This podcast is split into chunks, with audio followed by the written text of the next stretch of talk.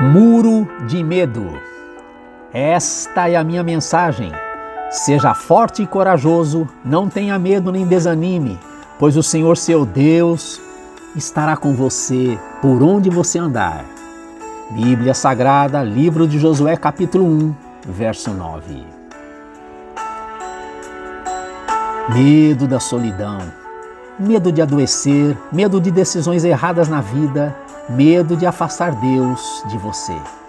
Talvez você esteja diante de um muro de medo, tijolo sobre tijolo de ansiedade, insegurança e pavor, assombrando você mensagens negativas como que grudam em sua mente.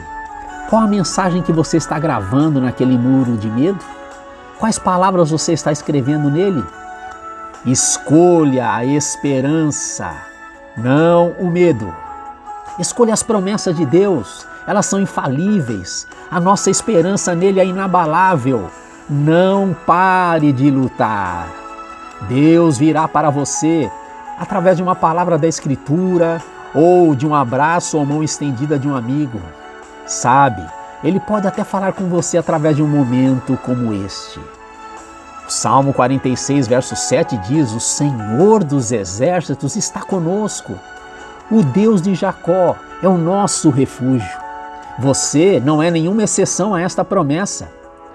Você está passando por um desafio, você enfrenta muralhas altas demais para penetrar e fortes demais para rachar. Um fracasso diante de seus olhos, uma dificuldade, um conflito familiar, uma fraqueza lhe impede de derrubar as muralhas? Se este for o caso, faça o que Josué fez.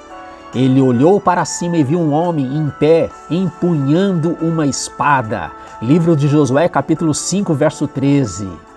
Sim, a fé começa quando você enxerga Deus na montanha, Deus no alto. Mas você está no vale e sabe que não tem forças para escalar até o cume.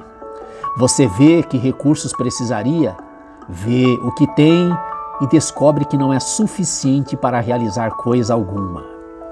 Quando Josué levantou os olhos, ele viu uma manifestação de Deus. Então, levante seus olhos, levante seus olhos. O Senhor, seu socorro, está no posto dele em sua defesa e proteção.